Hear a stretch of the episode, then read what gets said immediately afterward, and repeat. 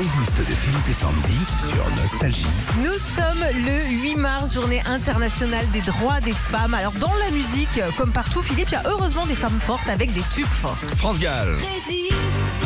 Avec cette chanson, la France euh, signe l'hymne française du girl power dans laquelle elle dénonce euh, un monde parfois un peu trop masculin. Shania Twain. Chante ce tube féministe dans lequel elle célèbre le fait d'être une femme forte d'aujourd'hui. Dans le clip, elle se moque des autres clips où le chanteur est mis en avant entouré de femmes déguisées en bimbo. Et ben là, c'est l'inverse. Vous écoutez la playlist des tubes Girl Power sur Nostalgie. Clara Luciani.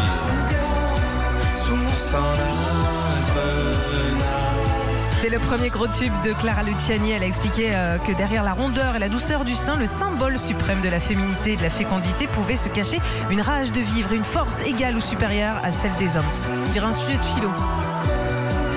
J'adore cette chanson. Aretha Franklin, respect.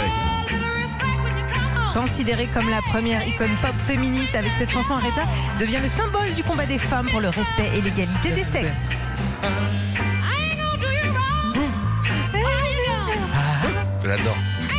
Les fesses en arrière, regarde. Ah, tu fais bien. Madonna. En 89, elle s'inspire justement d'Aretha Franklin avec ce tube. Les paroles disent de rejeter les plaisirs matériels. Elle parle aussi d'égalité entre les gens. Elle est devenue euh, un hymne de liberté et d'émancipation pour les femmes et les minorités. Girl Power sur Nostalgie, Angèle.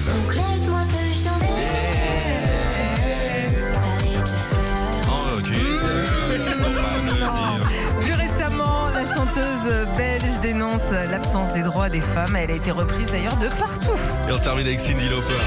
Et ouais, là c'est le girl power à l'état pur. Elle met en avant le fait que les hommes et les femmes sont tous égaux. Elle a bien raison. hein. En 83, elle devient la première femme numéro 1 dans le monde avec ce tube. Le tube en intégrale. Cindy Lauper, Girl Just Want to Have Fun. Vous avez choisi Nostalgie, mesdames. Bienvenue.